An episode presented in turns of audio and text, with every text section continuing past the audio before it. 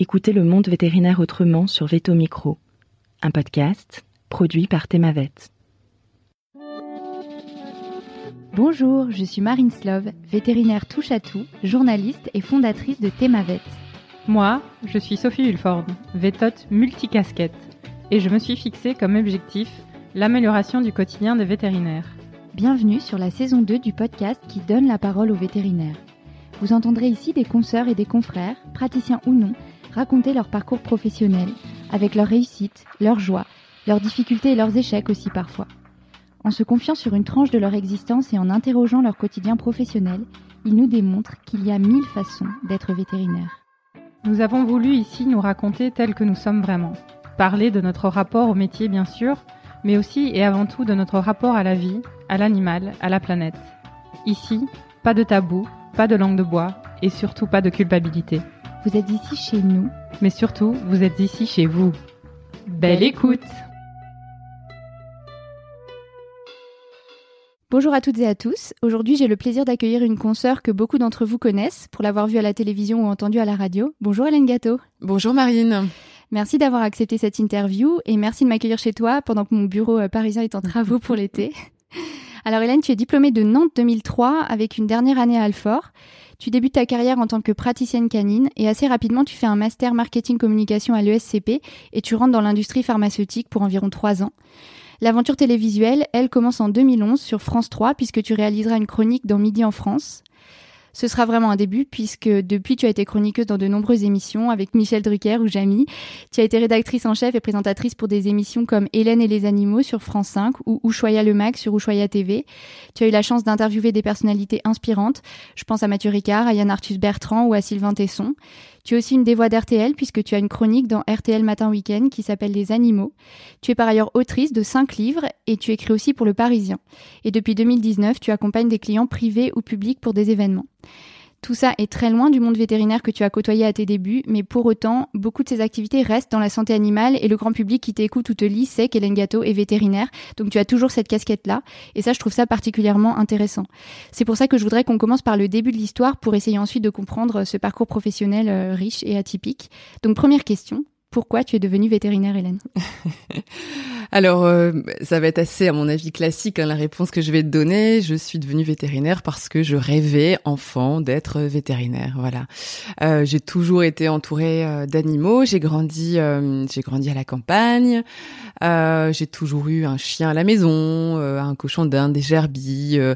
J'avais vraiment cette attirance pour pour la nature, pour la, la, faune sauvage quand j'allais me balader en forêt. Enfin, voilà, j'ai toujours eu ce contact, euh, cette attirance pour les animaux. Et le métier de vétérinaire m'a toujours fait rêver, comme les, comme beaucoup beaucoup de d'enfants. Euh, donc j'en ai jamais, euh, j'ai jamais changé de ligne directrice. J'ai jamais, euh, enfin si, avant cinq ans, je crois qu'à un moment je voulais être boulangère. Euh, ah, mais il y a une petite entorse. Il y a une, enfin où ça avait commencé comme ça, et puis ensuite j'ai voulu être vétérinaire. Mais voilà, ça m'a, ça m'a guidé, ça a guidé mes études, ça a guidé l'envie d'être en tout cas euh, bon élève, euh, euh, l'envie d'essayer de d'intégrer un cours préparatoire qui soit un, des meilleurs à l'époque quand quand quand, bah, quand j'avais passé le bac. Ça m'a. Tu étais où? J'étais au lycée Saint-Louis. Ouais, ouais, et qui était à l'époque quand j'y étais, je dis à l'époque parce que ça commence à faire maintenant, c'était toujours soit le premier, le deuxième ou le troisième. Enfin voilà, on était je dans. Je crois qu'il est encore très bien classé. Il est encore très bien classé, ça ne m'étonne pas. Donc voilà, ça a été, ça m'a guidé ça a guidé mes, mes études, mes envies. J'avais fait un stage euh, chez une euh, une consoeur, enfin une consoeur qui allait devenir une consoeur, une vétérinaire euh, là où j'habitais. J'habitais en Picardie, moi, dans un petit village à Ogne, juste à côté de Chauny, dans l'Aisne.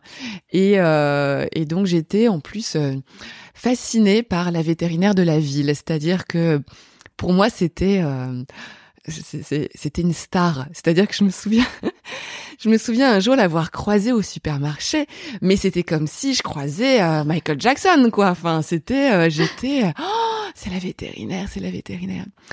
Malheureusement, elle est décédée. Elle a eu un cancer, elle a eu un cancer du sein il y a quelques années déjà. Elle est décédée.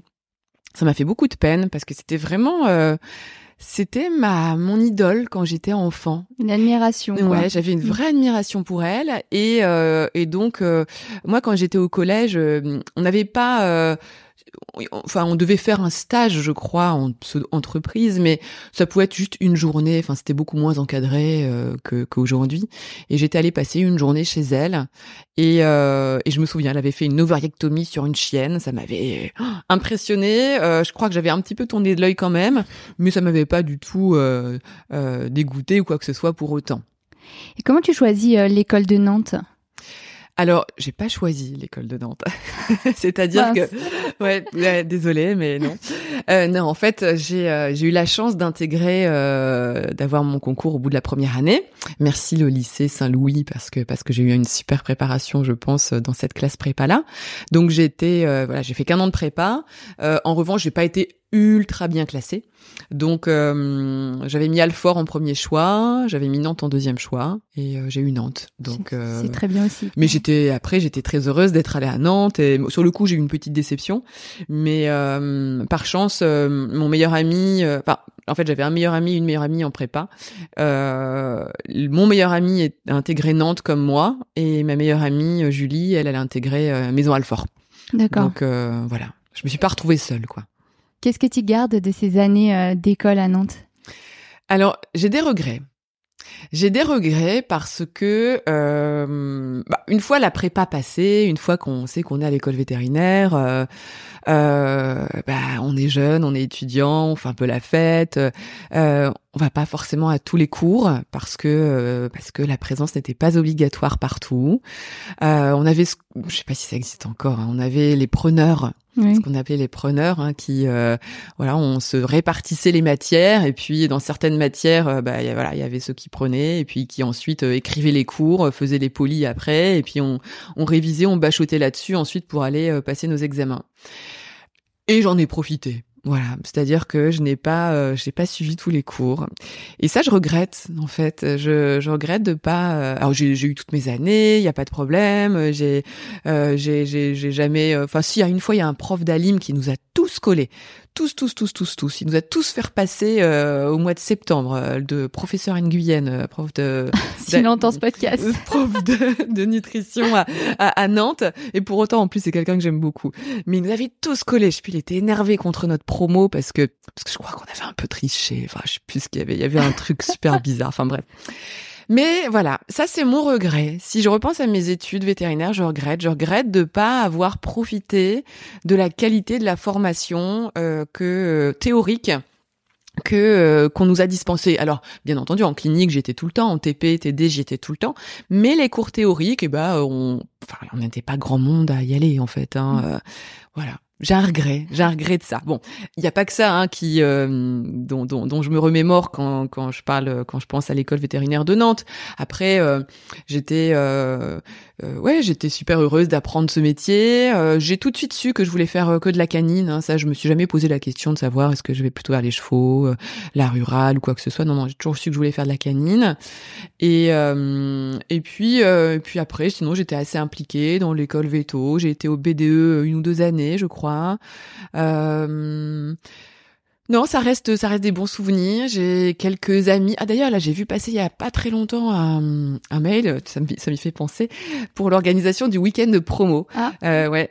Et c'était le mail. Le mail, c'était genre euh, les 20 ans. Et oui, déjà les 20 ans de notre promo. Waouh. Donc c'était il y a 20 ans, Marine, tu te rends compte? Ouais, le temps passe vite. Moi, j'ai plus, plus de 10, 10, ans de promo aussi. Et quand on a passé les 10 ans, je me dis, mais c'est pas possible. C'est pas possible, ouais. ouais. ouais. Pas possible. Mmh. Et tu fais ta dernière année à Alfort. J'ai fait ma dernière année à Alfort parce que euh, euh, pour plusieurs raisons. Si je me remémore bien, bah parce que j'avais un amoureux déjà. J'avais un amoureux euh, que j'avais rencontré à Nantes, qui était pas du tout veto, euh, mais qui, a, qui était prof et qui avait été muté en région parisienne. Donc euh, j'étais allée à, à Maison Alfort déjà pour être un peu plus près de lui. Et puis euh, et puis c'est vrai que c'était les débuts des T1 Pro en fait. juste, je crois que les deux années avant moi, il y avait pas de T1 Pro et c'était les débuts des T1 Pro. Et je me suis dit bah tiens, je vais aller. En fait, je voulais faire un internat après en chien et en chat. Et je me suis dit bah je vais aller faire ma T1 Pro à Alfort parce que je pense que pour moi, euh, la formation chien et chat était, à mon sens, plus euh, pointue à Alfort qu'à Nantes. Euh, C'était peut-être une perception, j'en sais rien, je sais pas. Je, vais faire des combats entre les compétitions entre non, les non, écoles. pas euh, si Marc Goni m'entend, il va me détester. Euh, mais euh, je voilà, je suis allée à Maison Alfort faire ma T1 pro et et voilà, c'était c'était c'était bien. J'étais contente de faire, mais en revanche, j'ai pas enchaîné sur un internat. Ouais, d'accord. Mm. Et du coup, comment se passe ton entrée dans la vie active? Alors mon entrée dans la vie active, euh, j'avais commencé à faire des gardes quand j'étais en T1 pro dans une clinique à Ville d'Avray, non pas Ville d'Avray, n'importe quoi, à l'Île-Adam, je crois, je sais même plus. Oh. Et, euh, et ensuite, pour faire ma thèse, ma thèse portait sur le comportement euh, des terriers. C'était euh, les tendances comportementales normales et pathologiques euh, chez les terriers. J'étais encadrée par Jean-François Courreau. Et dans le cadre de cette thèse, il m'avait également fait rencontrer Thierry Bédossa, euh, qui est vétérinaire à Neuilly-sur-Seine et euh, donc qui est euh, très connu pour son approche du comportement des chiens, des chats. Et en fait, on s'est lié d'amitié avec Thierry. Et, hum, c'est lui qui m'a proposé de venir bosser chez lui à Neuilly. Donc, donc finalement, euh, sorti de l'interne pro, j'hésitais justement entre l'internat et partir bosser. J'avais l'opportunité d'aller chez Thierry. Et je me suis dit, bah quand même, euh, Thierry Bédossa, c'est pas n'importe qui. euh, Ça peut être un, un super mentor. Et d'ailleurs, je l'ai beaucoup considéré comme ça, comme mon mentor pendant plusieurs années. Et, donc, j'ai fait le choix de ne pas faire d'internat, mais euh, d'aller chez lui parce que je me suis dit que j'allais beaucoup apprendre avec lui parce que c'est quelqu'un qui est qui a fait pas mal de de ses études, de, de qui a bossé au, au Canada. Enfin, et, et, et je, je, je, je- voilà, j'ai pensé que ça pouvait être quelqu'un de, de de bien pour commencer dans la vie active. Et j'ai passé, euh, j'ai travaillé quoi, trois ans et demi, quatre ans chez lui. C'est dans la clinique tout en hauteur, euh, avec tous les escaliers C'était déjà la C'est même ça, ouais. c'était déjà la des gardes là-bas. Mais ouais, mais à l'époque, euh, c'était pas, il y avait pas d'escalier, il y avait le rez-de-chaussée Oui. et un sous-sol. Le chenil en dessous. Et le ouais, chenil en dessous, voilà. Mais il y avait pas encore de D'étage, Moi, c'était oh, à l'époque, elle était, c'était marrant parce que cette clinique, avant qu'ils ne rénovent tout, oh, c'était, ça faisait un peu boui boui quoi. Et pour autant, on était à Neuilly, on avait toute Ouais, la bourgeoisie de Neuilly qui venait, etc. Et puis bon, euh, désolé Thierry si tu écoutes, mais euh, à l'époque, ça faisait boui boui quoi la clinique. Mais pour autant, bah, on, on avait une super clientèle euh, et puis euh, et puis c'était c'était bien et j'ai appris beaucoup de choses à son contact, ouais. Donc tu commences ta carrière en tant que praticienne caniste, que ce pourquoi tu avais fait veto, et comment tu en arrives à te lancer dans un master? Alors, euh, avant ça, déjà quand j'étais veto chez Thierry, euh, j'ai été également euh, formatrice euh, au GIPSA. Je formais des ASV, donc j'ai fait ça euh, pendant, je crois, un an et demi, deux ans. Euh, J'avais plusieurs cours que je dispensais auprès des auprès des futurs ASV et j'ai bien aimé faire ça. En fait, je me rends compte que j'ai toujours aimé faire plein de choses différentes, que voilà, de d'avoir plusieurs cordes à mon arc, ça m'a ça m'a toujours plu, ouais. Mm. D'accord. Et du coup, pour arriver au master, Alors ensuite, le master, euh, eh bien, euh, comment dire? En fait, je, même si euh, c'était super de bosser chez Thierry en clientèle, etc., je me suis ennuyée. Voilà, je me suis ennuyée euh, parce que je trouvais ça euh, assez sédentaire comme métier. euh, je, je sais pas, il me manquait quelque chose et puis. et ça, tu euh, l'avais ja- tu, tu, tu l'avais jamais conceptualisé, tu t'étais jamais dit que ça pouvait arriver? Non, jamais. Non, non, non, non, jamais. Ben non, parce que j'avais réalisé mon rêve en plus. Mm, d'être vétérinaire. Donc, euh, je pensais pas un jour faire autre chose. Et puis, euh, bah, parfois, on peut être aussi un peu, un peu superficiel, un peu futile, euh, un peu amoureuse aussi. Il se trouve que euh, euh, il y a plusieurs choses. Un, je m'ennuyais un peu en tant que vétérinaire. Deux, euh, j'adorais lire le L.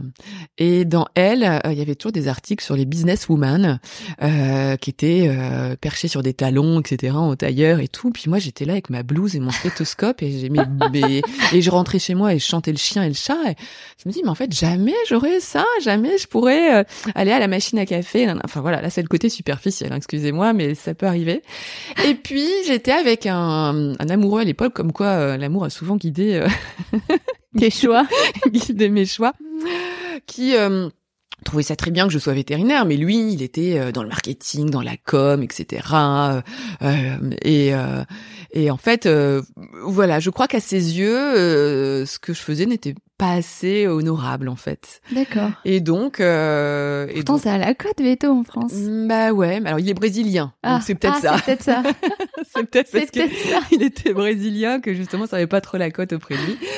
Et donc euh, et donc je me suis dit bah je vais m'inscrire euh, je vais m'inscrire à voilà, j'avais je m'étais inscrite à, à l'ESCP, à l'HEC puis à l'ESSEC hein, pour passer les les concours. Et, et été prise au 3 et j'ai choisi l'ESCP pour euh, euh, j'ai choisi l'ESCP parce que c'était dans Paris. Entre-temps, cet amoureux m'a quitté, donc en plus euh, voilà, hein, raté. Et entre-temps, lui, euh, il a été recruté chez Royal Canin. Donc c'était un petit peu voilà. c'était assez drôle comme quiproquo quoi, comme coïncidence. D'accord. Et qu'est-ce que tu en retires de ce, de ce master? Ça t'a plu? Pas tellement. Pas tellement. Non, ça m'a pas tellement plu euh, parce que euh, en fait, je me suis retrouvée avec euh, plein de. Alors si j'ai appris des choses quand même, hein, j'ai appris des choses sur la com, le marketing, du business, etc. J'ai appris des choses, mais Hmm, ouais, ça m'a pas, je, je sais pas, je suis pas ressortie de là en me disant euh, waouh, euh, c'est incroyable, c'est c'est la révélation pour moi, c'est exactement ce que je veux faire. euh. Mais bon, je suis quand même allée au bout, j'ai eu ma j'ai passé ma mon mémoire, donc été diplômée de l'ESCP, et puis après j'ai continué ma carrière ensuite. Mais hum, je non, je me je sais pas, j'en garde pas un souvenir euh, incroyable, Impérissable, ouais, impérissable, ouais. Hmm. Pour autant, tu reviens pas en clientèle. Tu l'utilises, euh, ce Oui. master, puisque tu rentres dans l'industrie pharma. Ouais, bah ouais, parce que bah, la fameuse double casquette euh, veto plus euh, titulaire d'un master de marketing et de com à l'ESCP, euh, bah ça c'était c'est c'est prisé quoi. Donc euh, très rapidement, j'ai été euh, sollicitée. euh, euh, j'ai commencé euh, chez Nestlé Purina pendant pendant un an. Ensuite, j'ai été recrutée euh, chez Pfizer pendant trois trois ans. Euh, donc ouais ouais, j'ai utilisé tout ça et j'ai effectivement euh, eu ce- cette partie de ma carrière euh, dans des grands groupes. Voilà. Est-ce que tu as trouvé plus de diversité et plus d'appétence intellectuelle que ce que tu avais pu trouver euh, en pratique? Non. non, toujours pas. En fait, euh, alors j'aurais pu continuer comme ça pendant longtemps, hein, parce que le principe, euh, je trouve, des, des grosses boîtes comme ça, c'est de, c'est de nous mettre en fait des œillères. Donc en fait, on nous donne des tâches, on nous met dans des dans des écrins. Chez Pfizer, il y avait la salle de sport, il y avait euh, les les les voyages euh, de, enfin pas les voyages, mais les comment dire, euh, les conventions, les séminaires à l'étranger. Euh, il y avait, je sais pas comment dire, j'ai eu le sentiment que, oui, qu- qu'on nous met facilement dans dans des rails euh, où on a l'impression que tout est bien, tout est, euh, qu'on a de la chance d'être là, qu'on a intérêt à en profiter, etc. Et mais je m'étais mise des œillères et euh, je m'en suis aperçue après. Hein, sur le coup, euh, on le voit pas. Sur le coup, on est dans ces rails-là et puis on, on trace sa route. Je progressais. euh, j'ai- j'ai- au départ, j'avais une petite gamme chez Pfizer. euh, ensuite, une plus grande gamme. Ensuite, je suis passée à l'Europe. Euh, non, j'étais euh, voilà. Je, on me proposait même peut-être d'être de faire partie d'une pépinière pour ensuite faire partie des talents de chez Pfizer. peut-être aller aux États-Unis, etc. Enfin, j'étais euh, ouais, j'avais, j'a- j'a- ça roulait quoi, tous les feux étaient ouverts, mais mais après coup, je me suis dit que j'aurais jamais été heureuse. Oui, d'accord, ok. Et la carrière à la télévision, elle arrive pendant, on est, on est d'accord. Hein, donc C'est ça. ta fameuse carrière de saltimbanque à la télévision, hein, je, te, je Exactement. te cite dans ton dernier livre. Ouais, comme j'aime à le dire. Oui, oui, oui. Ben, en fait, j'étais donc euh, voilà à l'Europe chez Pfizer, CDI, etc. euh, Responsabilité, voyage d'affaires, tout va bien. Et puis euh, un jour, euh, en décembre euh, 2000, euh, 2010, je reçois un coup de fil de quelqu'un qui, qui me dit ah ben telle personne, Benjamin, je vais le citer, m'a donné euh, votre contact. Euh, euh, nous sommes en train de monter une émission de télé pour euh, la rentrée. Ça va être une émission itinérante. On va aller dans toutes les villes de France et euh, on cherche des chroniqueurs pour pouvoir incarner euh, les différents sujets de l'émission. Donc un chroniqueur euh, euh, spécialiste en gastronomie, en tourisme, en artisanat euh, et en animaux. Voilà. Et donc euh, cette cette personne me dit bah voilà on, sait je sais que vous êtes vétérinaire que c'est quelque chose qui pourrait vous plaire donc on fait un casting euh, euh, c'est demain On était le 20, 20 ou 19 décembre 2020, c'était les vacances, etc. Donc le lendemain, je me pointe à la boîte de prod, enfin, c'était un peu improbable, etc. Euh, je rencontre la rédac chef, je rencontre le producteur, et euh, et puis je sais pas, il y a, un, feeling, il y a un vrai feeling. Il me faut pas forcément passer d'essai ou quoi que ce soit, hein, euh, euh mais euh, voilà, il y a un feeling, et puis et le lendemain, bah ils me disent, ok, c'est vous comprend. Alors là, j'ai dis, oh là là, attention, euh, on sait, comment ça vous me prenez. Euh, moi, je suis en CDI chez Pfizer. C'est une émission itinérante, fallait se rendre disponible du dimanche au jeudi, parce qu'on partait sur les routes de France chaque semaine. Euh, pas compatible, quoi. incompatible, incompatible. Donc là, j'étais en vacances. C'était les vacances de Noël, donc j'étais en vacances pendant dix jours. Et là, je me dis, mais qu'est-ce qui m'arrive, quoi? Qu'est-ce qui se passe? Qu'est-ce que je vais faire surtout? Euh, Je donc je réfléchis. Enfin eux ils me disent que c'est bon. Euh, je, je, je, enfin voilà, ça a été les dix jours euh, les plus intenses de ma vie. Je me souviens que le 31 décembre 2010, je l'ai, j'ai refusé toutes les propositions de soirée ou quoi que ce soit. Je suis restée toute seule chez moi. J'ai fait du rangement pendant toute la nuit en me disant qu'est-ce que je fais? Qu'est-ce que mmh. je fais? Est-ce que je quitte mon boulot pour euh, commencer une carrière dans les médias euh, J'y connais rien, euh, j'ai jamais fait. La seule chose que je peux te dire, Marine, c'est qu'en revanche, quand j'étais ado, euh, j'avais un rêve, c'était d'être le docteur Klein du club Dorothée. C'est-à-dire que je voulais être vétérinaire, mais je voulais être vétérinaire à la télé. Je ne sais pas pourquoi. Je n'ai absolument personne dans ma famille qui est en, dans la télé. Mes parents sont profs, toute ma famille est prof, je viens de la campagne. Enfin bref, rien à une voir. Une petite graine quand même. Mais je sais pas pourquoi je voulais être vétérinaire à la télé. Là, je me dis c'est quand même dingue quoi. J'ai 30 ans, je viens d'avoir 30 ans. On me propose cette opportunité-là, mais si ça se trouve, euh, au bout d'un mois, l'émission s'arrête et euh, enfin, je, je savais pas quoi faire. J'étais perdue, perdue, perdue. Euh, J'en parle à mes parents. Euh, chez mes parents, on parle pas. On est très pudique. Ma mère me dit oh qu'est-ce que tu vas faire de de de de, de lâcher ton CDI pour quelque chose que tu connais pas. Que enfin bref bon. Lâcher un CDI à l'époque c'était vraiment beaucoup plus quelque chose qu'aujourd'hui. Oui c'est ça exactement c'est vrai. Il faut se remettre dans le contexte. Se remettre dans le contexte. Faut se remettre dans le contexte. Et puis mon père dit trop rien. Et, euh, et puis mon père m'a envoyé un mail quelques jours plus tard. Euh, on se parle pas beaucoup dans ma famille, vous c'est par écrit, en me disant, euh, tu sais, euh, moi, si j'avais eu des opportunités comme ça dans ma vie, bah, je crois que je les aurais prises. Donc ça m'a fait réfléchir. Et puis à la rentrée, après mes dix jours de vacances, je vais voir ma boss chez Pfizer, qui est même profil que moi. Elle était veto, voilà, Emmanuel, elle s'appelle. Et je lui en parle. Je lui dis voilà, Emmanuel. Et en fait, je m'étais renseignée entre temps. Se trouve que j'avais assez d'ancienneté chez Pfizer pour prendre un congé sabbatique. Ah. Mhm. Et donc j'en parle à Emmanuel et elle me dit non mais Hélène, euh, vas-y quoi, fonce. Elle me dit mais c'est génial une opportunité comme ça, c'est génial. Oh donc là merci beaucoup Emmanuel parce que euh, bah, elle m'a aussi aidée. Merci à mon père. Et puis surtout je me suis dit pendant ces fameux dix jours euh, où je m'étais un peu isolée etc. Je me suis dit mais si un jour cette émission, si je sais pas, dans quatre ans cette émission existe toujours, que tu as refusé, et que tu vois quelqu'un à ta place parce que tu as refusé, je crois que tu t'en voudras toute ta vie. Et donc, euh, bah voilà, donc j'ai décidé de prendre mon congé sabbatique de chez Pfizer. J'ai décidé de commencer cette euh, cette euh, cette émission. Et et voilà, ça a été, j'ai pris des risques, mais c'est pour moi, bah, c'est la meilleure décision, une des meilleures décisions que j'ai prises dans ma vie. Qu'est-ce que tu découvres à ce moment-là? Eh bien, je découvre bah déjà que j'adore faire ça. Là, pour le coup, tu vois, jusqu'alors, je te disais, bah, je m'ennuyais, non, non, non, non. Là, je me, je découvre que pourtant, je suis quelqu'un au départ d'assez euh, timide, réservé.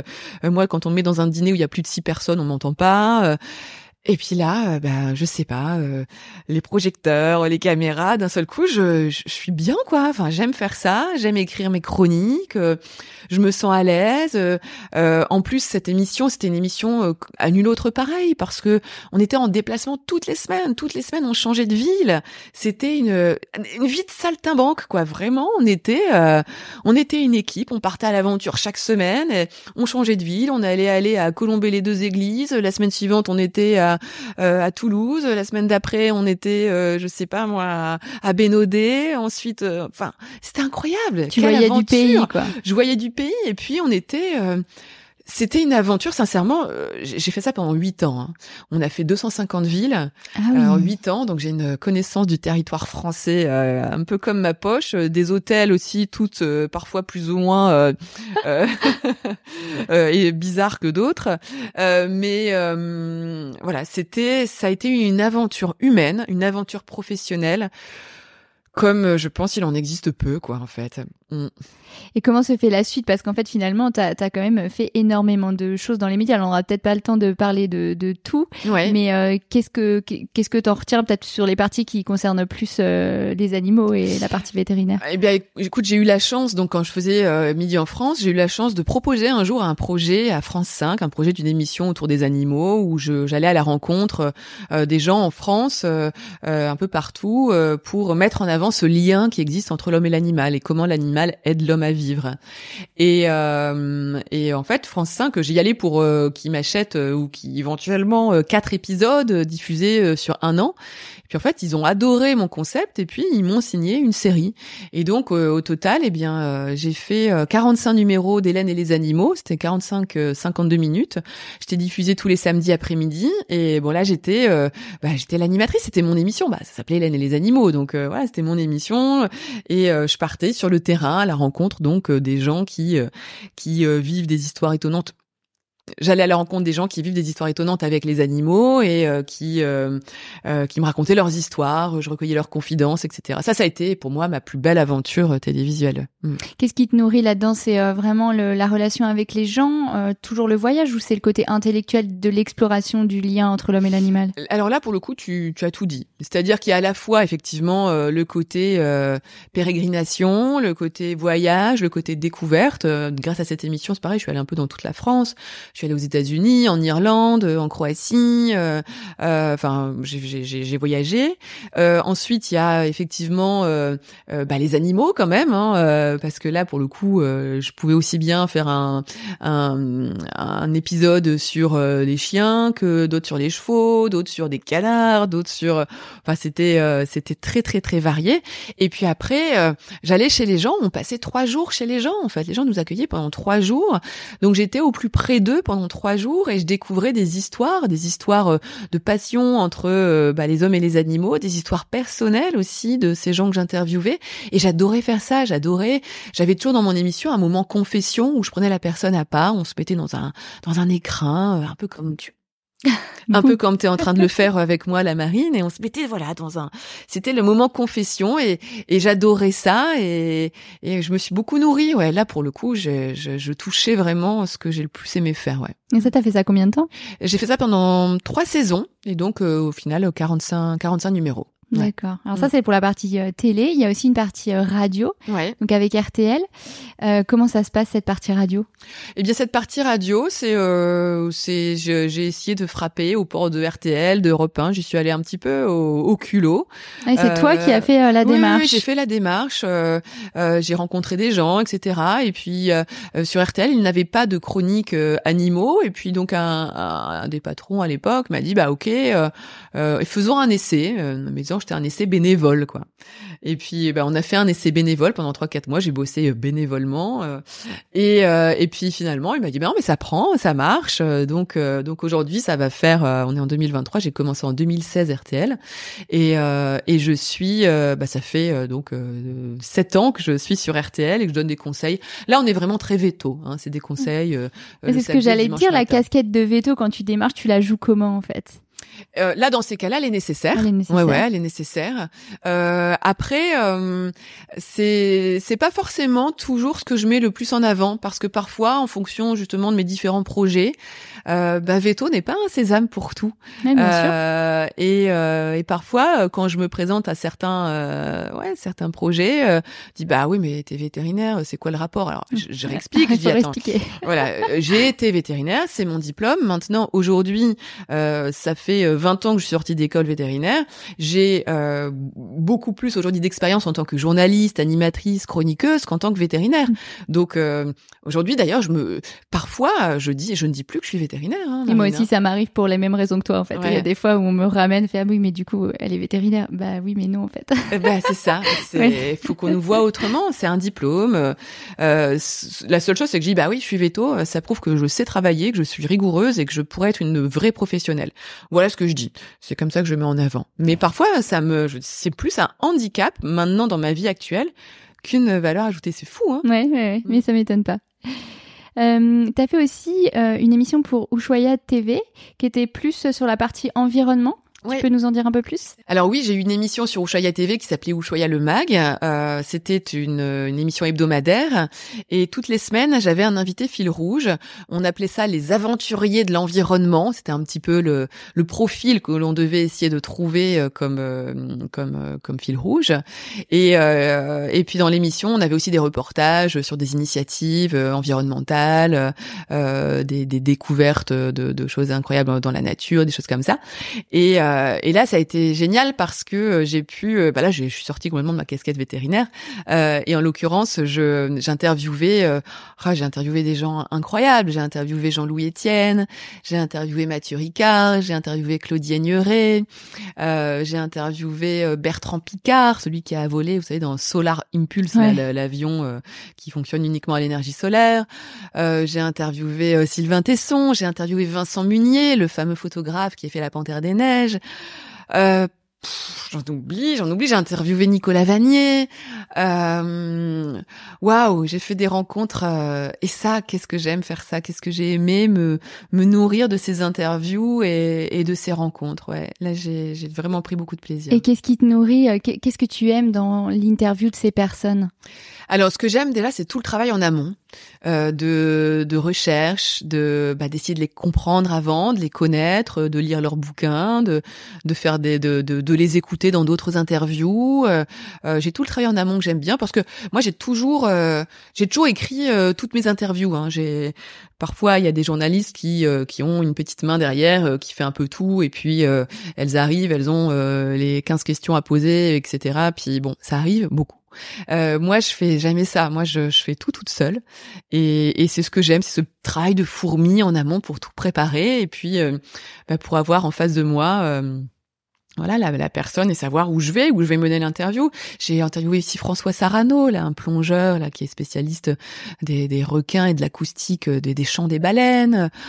Enfin ouais, j'ai, c'était, c'était merveilleux ces interviews que j'ai pu mener. Est-ce que tu as un ou deux souvenirs marquants de ces interviews que tu pourrais nous partager? Euh, Oui, qu'est-ce que j'ai comme souvenir marquant euh, j'ai adoré Jean-Louis Etienne. Alors il y a, y a, eu des personnes plus ou moins généreuses dans, oui, bien dans l'interview. C'est le jeu de l'interview. C'est le jeu hein. d'interview et parfois c'est pas forcément celle auquel on pense. Tout à fait. Euh, parfois c'est un peu inversé. Euh, j'ai par exemple Jean-Louis Etienne, je l'ai trouvé, euh, je l'ai trouvé formidable. J'ai adoré. Euh, il est extrêmement généreux. Euh, je leur demandais aussi à chaque fois, ça c'était ma petite idée euh, que j'avais suggérée à la production. J'avais dit bah à chaque fois, à chaque chaque personne que j'invitais je voulais qu'ils me ramènent un objet. Euh, en rapport avec euh, euh, leurs aventures, leurs expéditions, etc. Et c'était assez amusant de voir ce que chacun pouvait me ramener. Et lui, Jean-Louis Etienne, était arrivé avec une une chaussure de pas de ski, mais si de ski parce qu'il était à ski, il faisait du ski de c'est du, ski de rando quand il faisait ses explorations, donc il m'avait ramené sa chaussure. Il m'avait dit bah voilà, il avait fait le pôle Nord avec avec cette chaussure. J'avais trouvé ça génial qu'il vienne avec ça. Euh, donc lui, c'était formidable. Bon, Claudie Aigneret, euh, là, on était sur quelqu'un euh, euh, d'extraordinairement intelligent, passionnante. c'est quand même une femme qui allée dans l'espace, quoi. Enfin, il y en a pas beaucoup. Donc ça, c'était c'était génial. j'ai J'étais un peu déçue par Mathieu Ricard, mais bon, voilà, comme ça. C'est vrai Je l'ai vu une fois en conférence, moi, quand j'étais au lycée, j'avais été fascinée, mais j'avais 16 ans. Ouais. Mm. Alors, moi, je l'ai trouvé je le trouve fascinant dans ce qu'il dit, dans ses prises de position, dans ses prises de parole, je le trouve fascinant. Mais euh, dans le rapport euh, avec moi, euh, ben je l'ai pas trouvé très très généreux en fait. J'ai l'impression qu'il fait tellement d'interviews, tellement de, il est tellement sollicité que en gros il vient faire son Il truc, déroule. il déroule et puis il s'intéresse pas forcément à la personne en face. Mm. Et euh, voilà, là pour le coup j'avais été un peu un peu déçue. J'avais interviewé Shani aussi, hein, Shani de Kalawet, euh, vous savez qui est en Indonésie et qui euh, œuvre pour la protection des euh, des orang-outans euh, euh, en Indonésie. Euh, non, j'ai fait des rencontres passionnantes. Ouais. Sylvain Tesson qui a préfacé ton livre. Alors oui, ça, euh, je peux te raconter l'anecdote de Sylvain Tesson, effectivement, qui a préfacé mon livre. On va peut-être en reparler de mon livre, mais euh, Sylvain Tesson, c'était, euh, ça a été ma dernière interview pour Ushuaïa le Mag.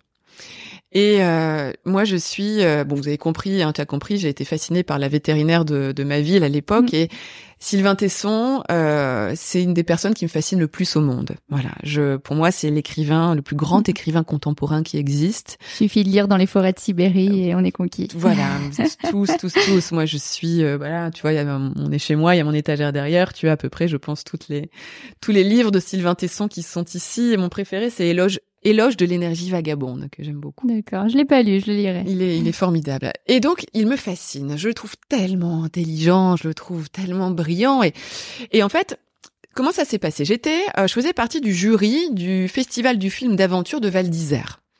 Euh, donc j'étais à Val d'Isère pendant quatre jours, je faisais- j'étais membre du jury, et lui est le maître de cérémonie de ce festival depuis des années.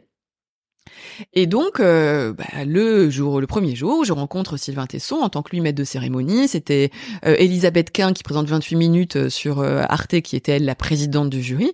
Donc on se rencontre tous, etc. Moi, je suis, un, je suis une gosse quoi devant euh, devant Sylvain Tesson. Je suis une gosse, je n'ose pas le regarder, j'ose pas lui parler, etc. Et je sais que l'interview est programmée à la fin du festival, le dernier jour. Et, euh, et donc on se croise pendant le festival, il nous arrive de déjeuner bah, en équipe, tous ensemble, etc. Mais moi, je, je te jure, moi, je perds mes moyens. Il me fascine, il me fascine, il me fascine. Et là, c'était la première fois de ma vie que je n'arrivais pas à écrire mon interview. Je n'y arrivais pas. Je n'arrivais pas à écrire Panne les sèche. questions. Là, j'avais tellement peur d'être idiote face à lui, d'être euh, d'être la blonde qu'elle allait l'interviewer. Il doit faire des, il doit être tellement entouré de gens, tellement intelligents, tellement cultivés, etc. Je me suis dit, mais jamais je serai à la hauteur. Ça va être une catastrophe. J'étais, mais oh, hor- horrible. Je n'ai jamais réussi à écrire l'interview. Jamais. Ça ne m'était jamais arrivé, Marine. Arrive le vendredi, c'était le dernier jour du festival, et j'étais censée l'interviewer le vendredi après-midi. On est vendredi matin, il est 9h du mat, je n'ai toujours pas écrit mes questions. J'étais dans ma chambre d'hôtel, je reçois un coup de fil. Dans ma chambre d'hôtel, euh, dans le téléphone de l'hôtel. Euh, oui, Hélène, euh, c'est Sylvain Tesson. Euh, oui.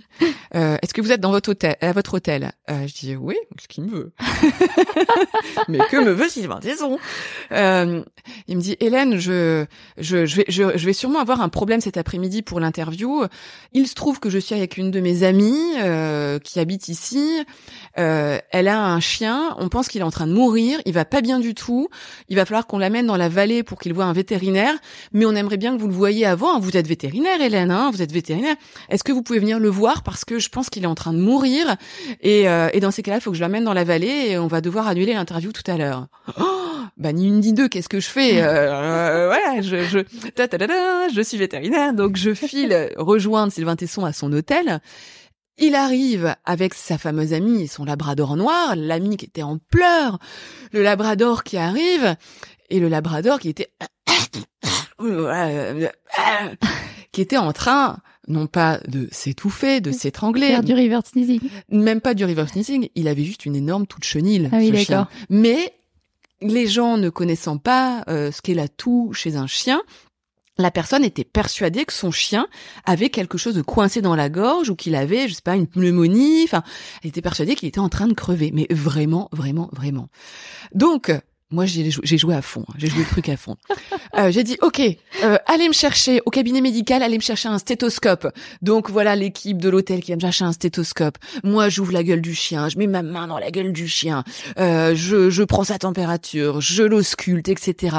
Je la joue à fond. Et là, il y avait le Sylvain Tesson qui était au-dessus de moi et qui me regardait. Et là, oh, waouh, c'est impressionnant.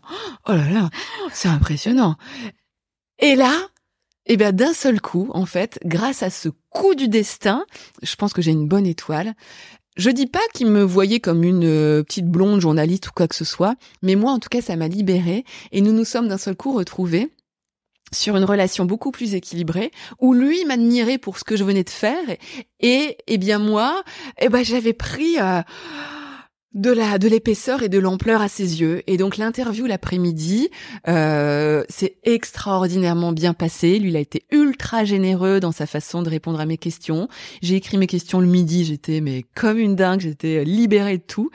Et, euh, et donc euh, voilà comment ça s'est passé. Donc là ça sert d'être vétérinaire c'est ce que j'allais dire. La casquette de vétérinaire elle est revenue dans Choya le mag à la fin. exactement exactement ouais Bon, bah, impeccable. On va euh, parler euh, des livres puisqu'on on enchaîne après euh, Sylvain Tesson. Donc, tu es aussi autrice. Mhm. Deux premiers Moi, livres. je dis auteur. Ah, tu dis auteur. Ouais, eh ben, très bien. Je suis pas du tout pour. Euh, ce... Moi, je féminise moi, mais pas très moi. bien. Tu, Voilà. es, tu es auteur. Deux premiers livres aux éditions euh, Albin Michel, Tout sur votre chien et Tout sur votre chat. Donc ça, c'était en 2017. Ouais. Puis deux autres aux éditions Solar en 2021, Je rends mon chien heureux et Je rends mon chat heureux.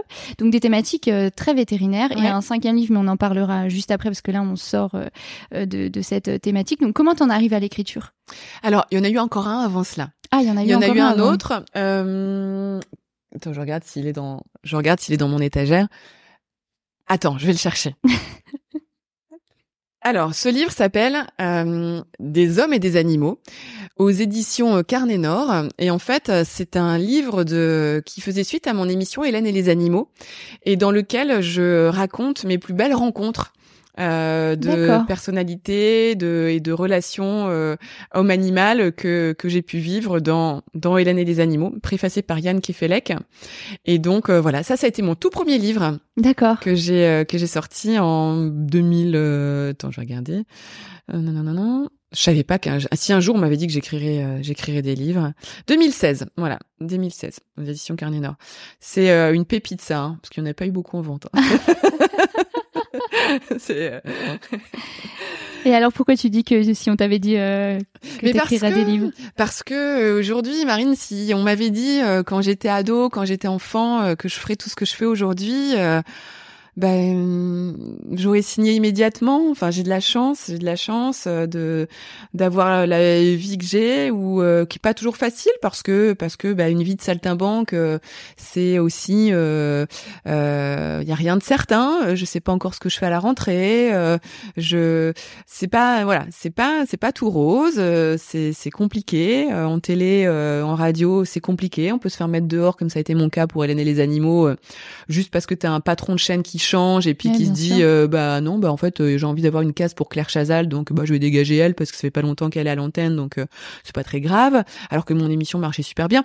Enfin bref euh, voilà j'ai j'ai j'ai une j'ai fait un choix de vie de saltimbanque qui est qui me plaît mais euh, mais à côté de ça il y a des à côté qui sont compliqués quand même bien euh, beaucoup d'incertitudes. Mais en tout cas, je fais des choses. euh, si un jour, on, voilà, si un jour on m'avait dit que j'écrirais, euh, voilà, aujourd'hui, ben, mon sixième livre, euh, je, j'en serais jamais, ouais, j'aurais jamais cru. Et alors les précédents, comment se sont-ils faits? Tout sur votre chien et tout sur votre chat aux éditions Albin Michel. Là, ce sont eux qui sont venus à c'est ma ce que j'allais te rencontre. demander. Ouais. Mm. Euh, euh, parce que comme j'étais sur RTL, ils avaient des partenariats avec RTL et donc ils ont dit bah on va faire un, une, un- deux livres de tes chroniques finalement euh, de conseils de chiens et chats. C'est comme ça que ça s'est fait avec euh, Albin Michel et tout sur votre chien, tout sur votre chat. D'ailleurs, je peux t'annoncer aujourd'hui Marine que j'ai reçu aujourd'hui les couvertures de tout sur votre chien et tout sur votre chat traduits en catalan Ah, parce que ce sont deux livres qui vont euh, paraître euh, en Catalogne et je suis assez contente de ce de cette euh, euh, au-delà des frontières françaises. Ensuite, euh, tout, euh, je rends mon chien heureux et je rends mon chat heureux aux éditions Solar. Ça c'est parce que j'ai bossé euh, pendant un temps avec euh, Dr Good. Euh, on avait sorti un magazine, euh, le- donc le magazine Dr Good avec Michel Simès. Ah. Et on avait fait le pendant animaux Dr Good Veto. On avait fait deux numéros en, en kiosque, euh, mais qui sont sortis l'année du Covid en 2020. Et bon, bah ça a été un peu compliqué, donc on en a fait deux numéros puis ça s'est arrêté. Euh, mais pour autant, j'étais dans l'escarcelle de Dr Good et euh, ils avaient euh, les euh, cahiers en fait chez Solar. Et donc on a décidé de faire deux cahiers. Je rends mon chien heureux et je rends mon chat heureux aux éditions Solar. D'accord, ok.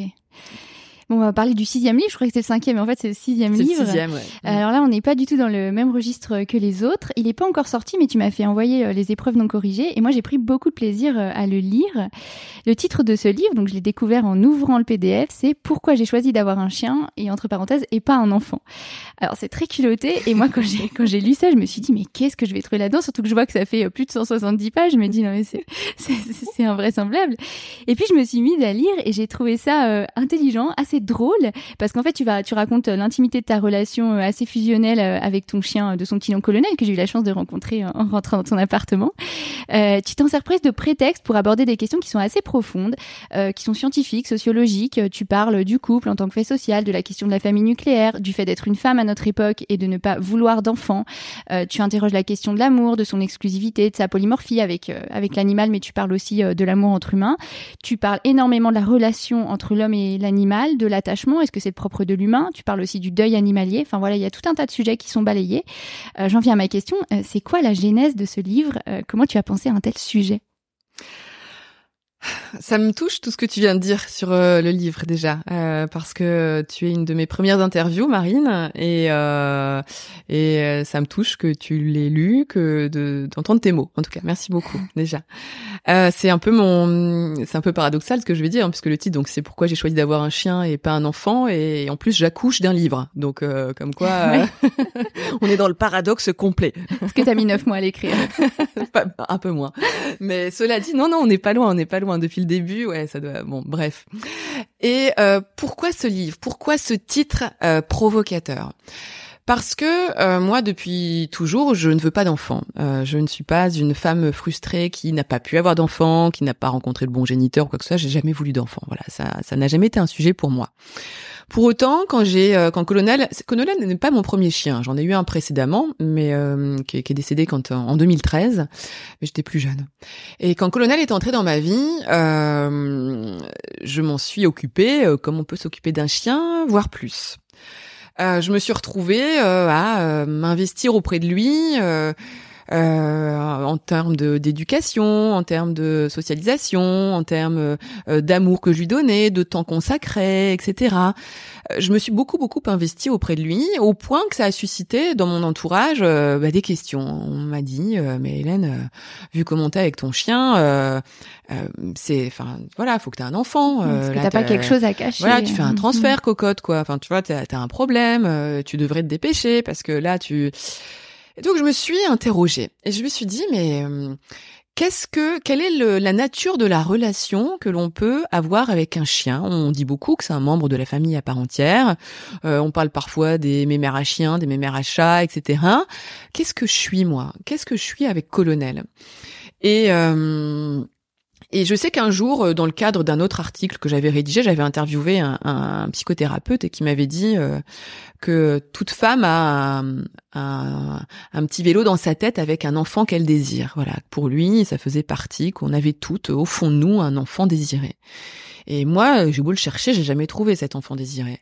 Et pour autant, c'est vrai qu'avec Colonel, je me suis euh, euh, lancée dans un euh, dans un comportement euh, maternel, nourricier, etc. Et c'est ça que j'ai voulu aller explorer. Je me suis dit, est-ce que je suis normale? Est-ce que j'ai un problème? Euh, Est-ce que les gens qui disent viens voir maman à leur chien ou à leur chat euh, sont complètement tarés. Euh, Est-ce que voilà, j'ai voulu aller explorer ça parce que je sentais que c'était mon cas, mais je voyais bien autour de moi parce que je côtoie quand même euh, pas mal de gens qui ont des qui ont des animaux et je voyais bien qu'il y avait cette cette, ce rapport qui existe entre beaucoup de personnes et leur animal. Et j'ai voulu aller creuser, creuser ça euh, d'un point de vue scientifique, d'un point de vue sociologique, c'est ce que tu disais dans l'introduction. Et, euh, et c'est comme ça que la jeunesse de ce livre s'est faite. Et euh, un jour, donc, je suis allée voir Albert Michel avec mon titre, pourquoi j'ai choisi d'avoir un chien et pas un enfant, un recto verso écrit. J'avais rien d'autre, hein, Marine, rien d'autre une citation du pape, euh, du pape François, qui dit, euh, ce qui date de début 2022, où dans son allocution de rentrée euh, de prom- début d'année, il dit aujourd'hui les jeunes couples ont un enfant, mais ou pas d'enfant, mais ils vont avoir un chien ou deux chiens. Ne riez pas, les animaux sont en train de remplacer les enfants. Donc je me suis dit. Il y a peut-être quand même un sujet quoi là-dessus et, et donc voilà je suis allée voir Albin Michel avec ce titre et un recto verso et ils me l'ont signé tout de suite voilà, immédiatement. Donc, euh, je me suis dit que je tenais quelque chose. Et euh, parce que c'est un terrain inexploré. C'est un terrain inexploré. J'avais fait des recherches euh, même à l'étranger. Il y a alors il y a, il y a des articles qui ont été faits sur les, le pet parenting, le côté dog mom, dog dad.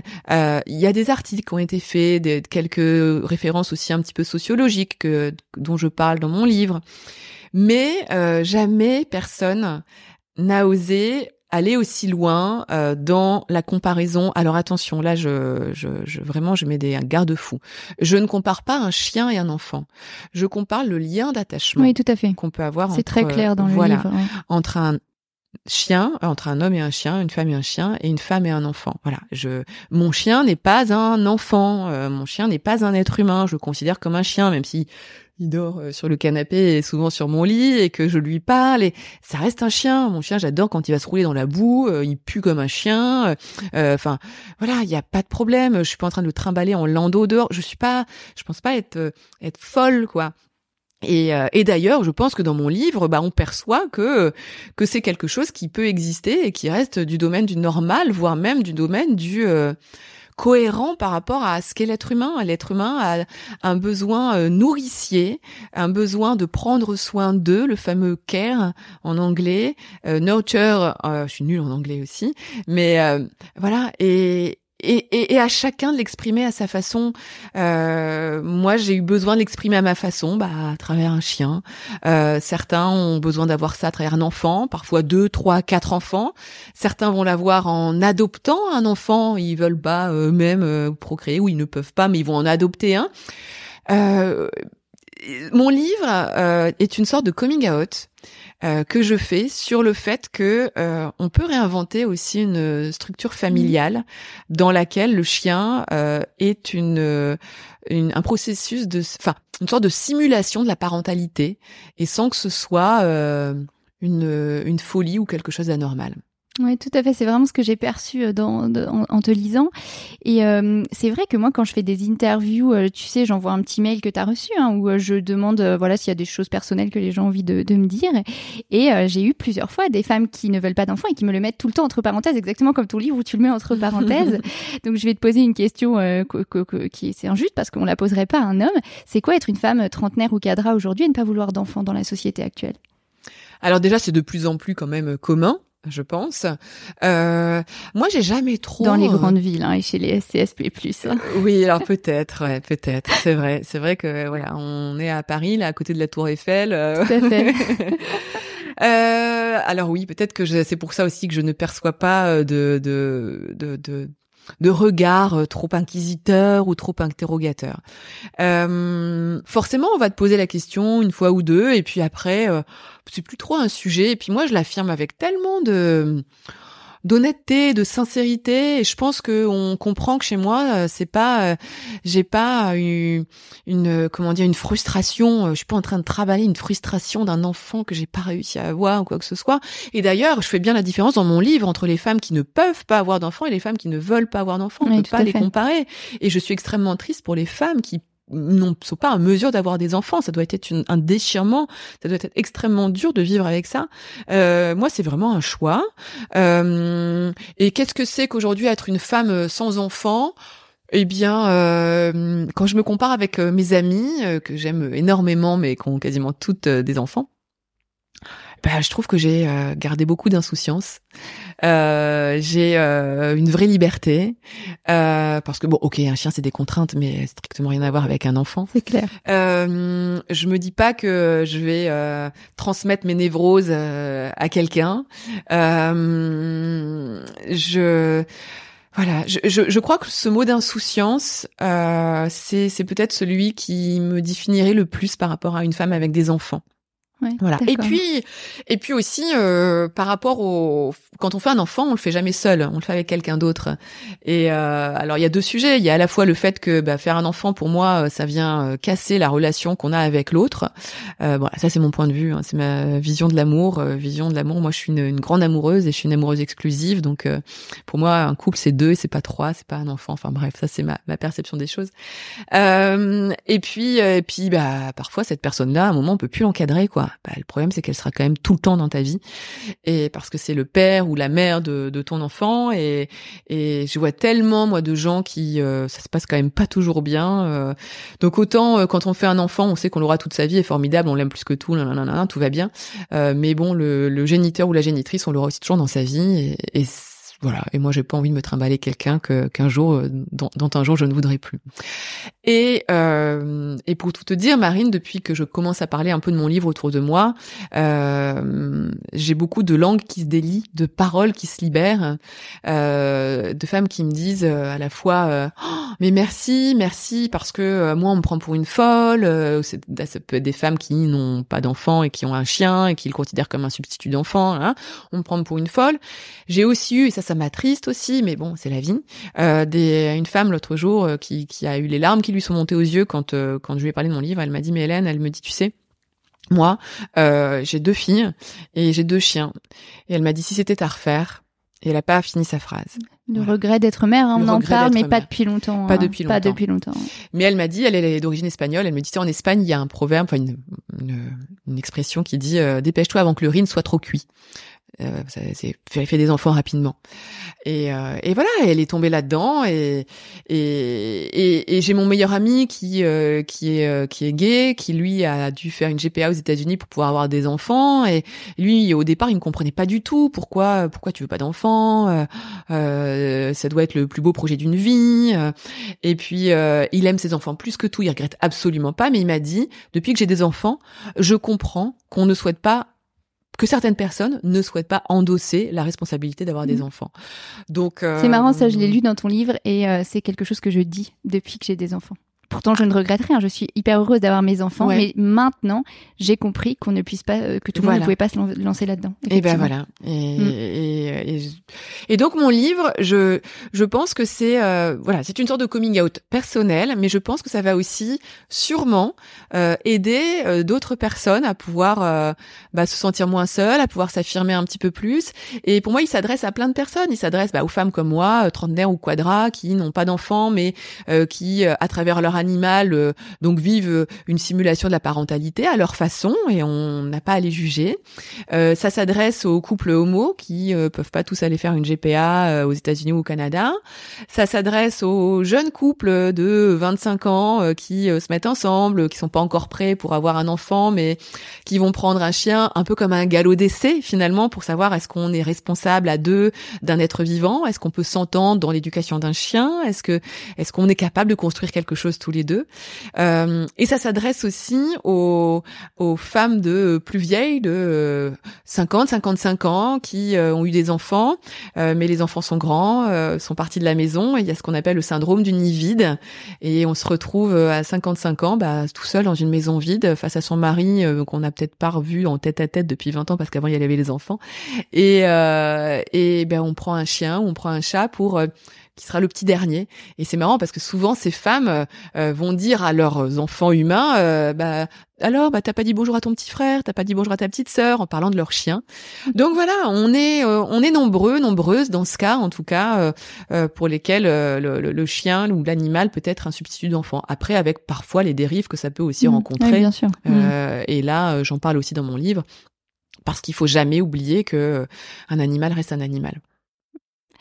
Euh, pour en revenir à la relation justement entre l'homme et l'animal, tu vas, assez loin. Dans le livre, euh, tu écris euh, Je suis convaincue que je vis avec Colonel une forme de parentalité.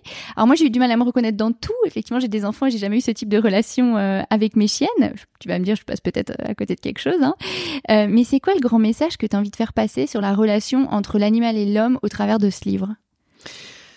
Le grand message que j'ai envie de faire passer, c'est que bah, que l'animal euh, peut avoir une place dans une vie, en tout cas, qui euh, qui revêt une importance euh, à nul autre pareil parce que moi la relation que j'ai avec Colonel euh, c'est une relation qui est euh, unique qui est pas une relation amoureuse euh, enfin c'est pas c'est pas mon mec hein, voilà.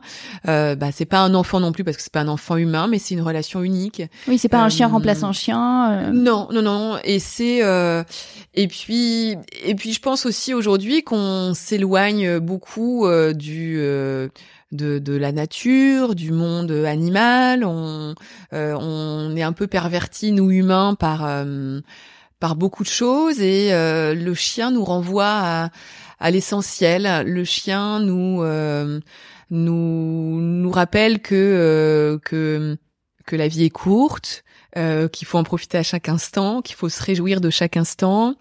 Euh, je vais pas rentrer dans les poncifs, euh, le chien te juge pas, le chien te prend tel qu'il est. J'en parle un petit peu dans mon livre, mais j'essaie de pas trop aller là-dedans parce que c'est bon, ça on l'a entendu quoi. Hein. Donc, euh, mais en revanche, euh, et puis moi le chien me fascine. voilà, le, le pouvoir qu'a eu le chien, cette espèce qui est si différente de nous, à pouvoir euh, s'adapter à une vie d'humain, à une société d'humains, en y étant bien. Euh, moi, je trouve ça fascinant. Donc, euh, et est-ce que, est-ce que aimer un, un, chien comme moi j'aime mon chien, est-ce qu'on n'est pas finalement dans, euh, je sais pas, dans un amour euh, qui va qui, qui, est au-delà. Enfin, je, je vais pas dire qu'il est plus euh, euh, fort que quand on aime son enfant, mais en tout cas, on est capable d'aimer extrêmement fort un individu, un être, un être vivant qui n'a rien à voir avec nous.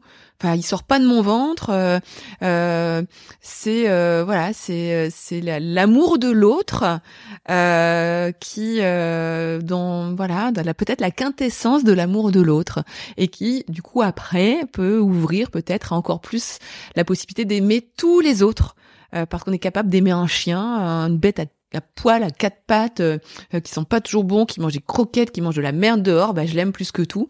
Et euh, et je pense que voilà, c'est j'aime aussi mon prochain et je pense que c'est ça que que j'essaie de transmettre aussi dans ce livre-là. de quoi nourrir nos réflexions. En tout cas, c'est pas de la misanthropie. Ça, c'est important. Hein. Je, je, je ne me rabats pas sur le chien parce que euh, euh, je n'aime pas l'humain, parce que je suis déçue par les humains ou quoi que ce soit. Il y a, y a rien à voir. Hein. Moi, je euh, j'aime j'aime mes amis, j'aime les gens que j'entoure, j'aime me faire des rencontres. je suis une amoureuse passionnée. voilà, je suis pas je suis pas la nana terrée dans son appartement avec son chien qui parle à personne. mais en tout cas, voilà, pour moi, c'est hum, c'est mon voilà c'est c'est c'est de c'est de l'amour et et on parlait de Sylvain Tesson tout à l'heure et et j'ai eu la chance euh, d'avoir euh, pour ce livre euh, la préface de Sylvain Tesson comme quoi je pense que j'avais vraiment dû l'impressionner ce jour-là. Alors elle n'était pas dans les épreuves non corrigées donc je ne l'ai pas lu. Tu ne l'as pas lu. Non. eh bien tu le liras quand le livre Exactement. sortira. je t'avoue que quand j'ai reçu la préface de Sylvain Tesson, oh, je peux te raconter juste comment ça s'est fait. Sylvain Tesson donc nous sommes restés un tout petit peu en contact mais il faut savoir que c'est quelqu'un qui n'a pas de pas de téléphone portable donc on s'appelle pas. Il a un mail mais que je n'avais pas, je n'avais que son adresse postale. Donc pendant deux trois ans, on s'envoyait euh, des vœux, euh, une carte par-ci, une carte par-là, enfin de façon très sporadique. Et quand j'ai écrit mon livre, euh, un jour, je lui ai envoyé un courrier, je lui ai dit, voilà, c'est extrêmement cavalier ce que je vais faire, Sylvain, mais je viens d'écrire ce livre, voici le titre, je lui donnais que le titre. J'aurais aimé que vous en fassiez la préface. Il y a trois solutions. Un, vous me dites non parce que bah ça vous correspond pas du tout, vous vous y retrouvez pas et rien à faire quoi. Deux, vous me dites pourquoi pas mais vous attendez d'avoir euh, le manuscrit. Trois, vous avez l'amour du risque et euh, vous me dites oui tout de suite. Euh, il m'a dit oui tout de suite. Bah, l'amour du risque, quoi. L'amour du risque, exactement. Il avait jamais lu le, mon livre et euh, il m'a dit oui tout de suite. Alors, faut juste quand même savoir que je savais que Sylvain Tesson ne voulait pas d'enfant non plus. Hein. Je sais qu'il s'est déjà beaucoup exprimé sur le sujet. Il ne veut pas d'enfant. Oui, oui. Donc il y avait déjà. Donc il y avait ça. Un lien. Hein, il y avait mm. un lien. Et euh, et donc il a reçu ensuite mon manuscrit un peu plus tard et j'ai reçu la préface euh, il y a il y a un petit mois. Ah, comment dire? Quelle chance, quel privilège j'ai d'avoir pour moi une préface euh, qui, euh, du, pour moi, du, du, plus grand écrivain contemporain qui existe. Et j'ai beaucoup de chance. Et il a été extrêmement généreux dans sa préface. Et hum, et voilà, et j'ai hâte euh, que tu puisses le lire et j'ai hâte que nos que les auditeurs de ton podcast Marine puissent aussi lire mon livre et la préface de Sylvain Tesson. Moi aussi. Alors il y a deux choses qui m'ont marqué aussi dans ton écriture. D'abord c'est le côté cash de tes propos, alors que finalement tu disais plutôt tout à l'heure que dans ta famille vous étiez très pudique. Il y a un côté peut-être très terre à terre hein, qu'on retrouve dans nos formations médicales, c'est-à-dire qu'il n'y a pas de circonvolution, on appelle un chat un chat. tu vas décrire le fonctionnement hormonal de l'amour et de l'attachement, tu parles de ton pic de fertilité largement révolu, tu abordes les questions de la sexualité. Et parfois, j'ai reconnu mes propres propos dans tes mots. Est-ce que tu crois que le fait d'être euh, formaté comme un veto, d'avoir ce rapport un peu, un peu cru, un peu proximal avec euh, la biologie, nous donne une lecture plus brute du monde et influe sur nos relations euh, humaines comme animales Euh, je l'avais jamais vu comme ça, Marine, mais ouais, je j'adhère complètement à ton propos. Je pense qu'effectivement, euh, bon, ça serait valable sûrement aussi pour un médecin. Hein, oui, oui, tout à fait, tout à fait. Je pense. oui. Mais c'est vrai que euh, on est, euh, bah, on connaît le vivant et, et, et, notre formation qui est effectivement très terre à terre, très technique, très euh, rigoureuse, euh, nous bah, nous met dans une dans une voie qui est celle-ci. Et puis après à nous de, de mettre un écrin, mais en tout cas au départ on a cette cette facilité, je pense, à dire les choses telles qu'elles sont, parce que parce que quand tu dissèques un animal, bah, ou quand tu te retrouves les mains dans le dans le ventre d'un chien ou euh, dans le dans le cul d'une vache euh, bah voilà, tu vas pas, euh, tu, tu prends pas de détour quoi. Enfin, tu mmh, vois, c'est. Donc effectivement, oui, je pense que ça a dû influer mon ma façon d'écrire, ma façon de raconter les choses. Euh, faut que je mette un peu plus de forme? Non, pas du tout. pas du tout. mais mais ouais, c'est c'est un, très intéressant en tout cas ce que tu dis. Ouais. Merci d'avoir mis le doigt dessus. L'autre chose qui m'a qui m'a interpellée, c'est ton sens de l'humour. Bon, je pense qu'on le on, le voit même là dans cette interview. Euh, il y a vraiment des moments qui m'ont fait rire quand tu recherches euh, par mots clés. Donc tu googlises couple arrivé bébé versus couple arrivé chien. Évidemment, il n'y a pas du tout les mêmes résultats. Donc je, je laisserai nos auditeurs te lire. Euh, tu expliques qu'en fait d'être une femme qui veut pas d'enfants, bah, c'est un avantage concurrentiel hein, sur le marché de la séduction. Et là où j'ai beaucoup ri aussi, c'est quand tu parles des des DILF, hein, dogma I'd like to fuck. Donc, euh, que tu, tu comptes déposer euh, l'acronyme et qu'il y a moins d'inconvénients à fréquenter euh, une DILF qu'une MILF. donc, il y a vraiment une forme d'auto-dérision qui est un petit peu désopilante. tu évoques des incongruités de situation de la vie courante qui sont en fait parfois des épreuves et tu joues un peu avec bah, le comique de ces situations. Est-ce que c'est juste de l'humour? Parce que tu as l'air d'être quelqu'un qui a beaucoup d'humour ou bien c'est aussi une manière d'endiguer des choses qui sont pas si faciles à vivre, un truc un peu cathartique? Non, non, non. Je pense que j'aime bien jouer avec les mots. J'aime bien jouer avec. Euh, je, je, je, je, je, oui, j'essaye de. Je suis de plus en plus à l'aise euh, aujourd'hui à 42 ans en tout cas pour euh, m'exprimer et puis me me foutre un petit peu du candidaton. Donc je pense que euh, comme comme vous l'avez compris, euh, comme tu l'as compris, j'ai une je viens d'une famille qui est très pudique, on s'exprimait pas beaucoup, on disait peu les choses. Donc pendant très longtemps, j'ai eu l'impression d'avoir un peu un couvercle sur moi et et pas me laisser aller à à mes voilà, à mes pensées, à à mes digressions, à mes à mes mes mots ou mes paroles un peu provocatrice et aujourd'hui j'y vais.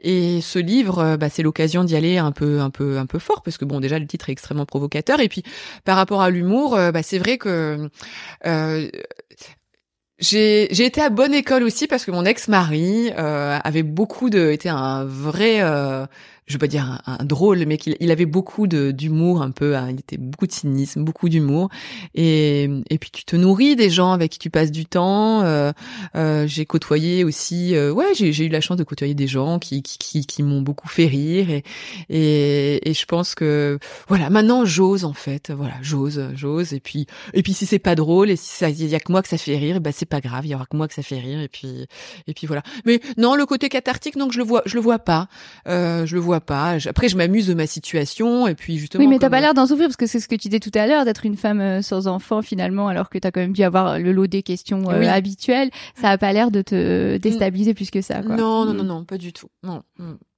Est-ce qu'on aurait oublié euh, quelque chose sur ce livre-là? Est-ce que tu as envie d'ajouter quelque chose?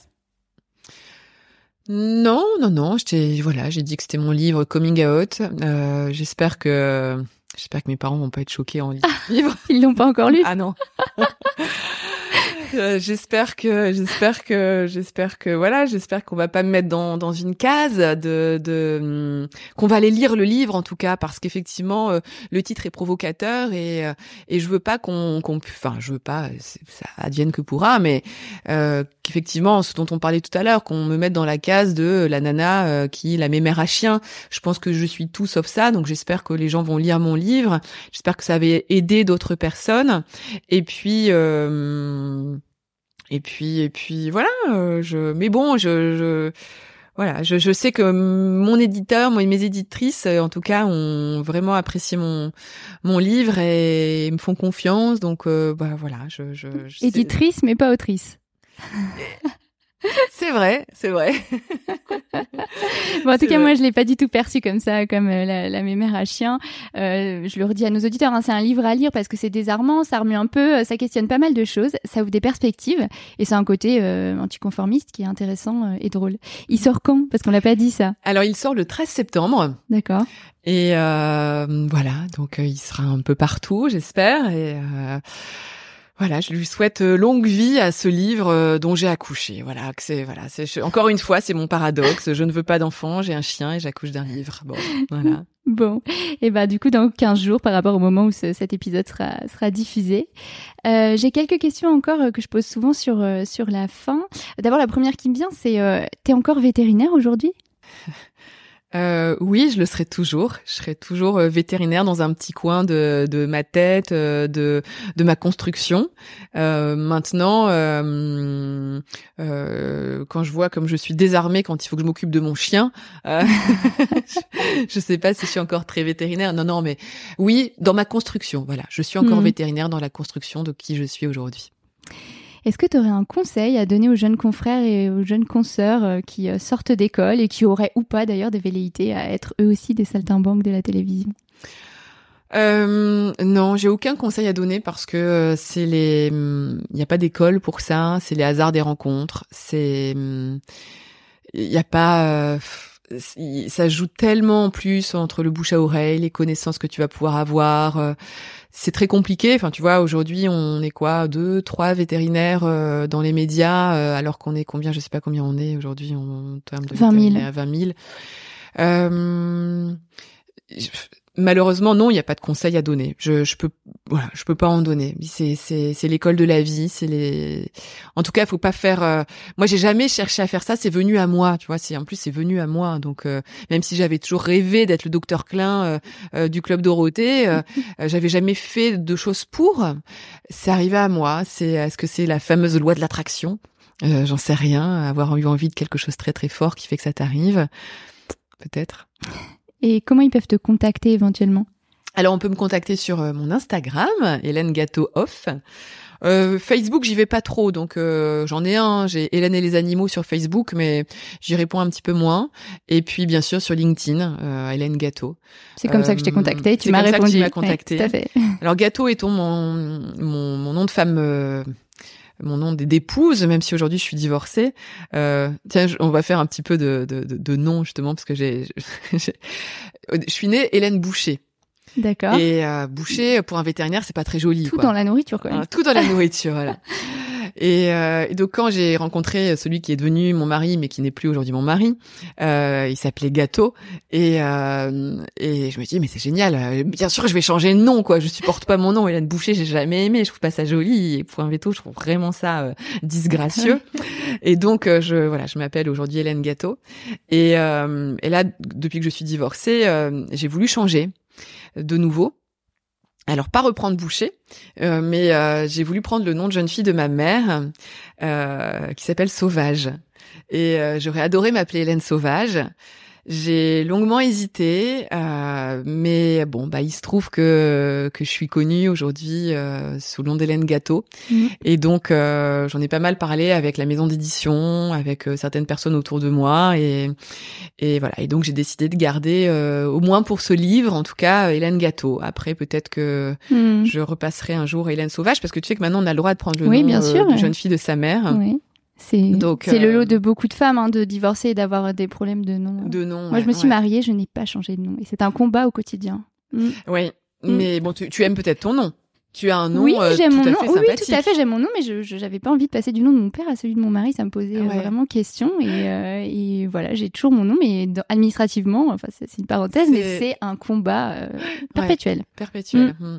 Alors je me dis que j'aurais peut-être dû avoir les deux noms. euh, parfois j'en rigole. euh, Je dis euh, si j'avais eu le nom de mon père et le nom de ma mère, ça aurait fait euh, docteur boucher sauvage vétérinaire. Je suis pas sûre que j'aurais eu beaucoup de clients. ah oui, là, c'est la catastrophe. bon, est-ce qu'on aurait oublié quelque chose? Est-ce que tu as quelque chose à ajouter sur cette longue et riche carrière? Non, après euh, par rapport à ma carrière juste euh, en télé, ah faut quand même que je rende euh, hommage aussi aux, autres présentateurs, animateurs vedettes avec qui j'ai travaillé, puisque j'ai quand même travaillé avec Michel Drucker et puis avec Jamie. J'étais dans plusieurs années dans Vivement dimanche sur le canapé rouge et puis avec Jamie, je faisais des chroniques animaux. Donc voilà, je, le dis parce que ce sont des gens qui m'ont aussi appris, qui m'ont donné des opportunités et, et pour moi c'est important de les, bah, de leur de leur rendre euh, hommage en tout cas euh, comme ça. Donc euh, voilà, je, je, trouve que j'ai eu beaucoup de chance de travailler avec tous ces gens-là et, et j'espère que, que, que, voilà que c'est pas fini et que j'aurai encore plein d'autres occasions en tout cas de, de, de faire des choses en télé. Bah, on te le souhaite en tout cas. Merci Hélène, c'était une chouette interview et ça nous a donné matière à réfléchir. Euh, je conclurai avec une citation euh, que j'ai beaucoup aimée, extraite de ton livre et qui le résume très bien. Je marche sur une frontière sans savoir précisément si elle sépare deux mondes distincts, celui des hommes et celui des animaux, celui de la maternité et celui de la propriété, celui du normal et celui du scandale. Voilà, je suis sûre que ça nourrira la réflexion de nos éditeurs. Au revoir Hélène et merci. Merci Marine, au revoir. Bravo, vous avez écouté cet épisode de Veto Micro jusqu'au bout. Si le cœur vous en dit, partagez-le à vos amis et à vos collègues, abonnez-vous au podcast et mettez-nous une note de 5 étoiles avec un gentil commentaire. C'est ce qui nous permet de remonter dans les classements et de donner de la voix à la profession. Si vous souhaitez participer à Veto Micro, nous suggérer des invités ou tout simplement nous écrire, faites-le sur l'adresse podcast.stemavette.fr. Prenez soin de vous et à la semaine prochaine pour écouter une nouvelle façon d'être vétérinaire.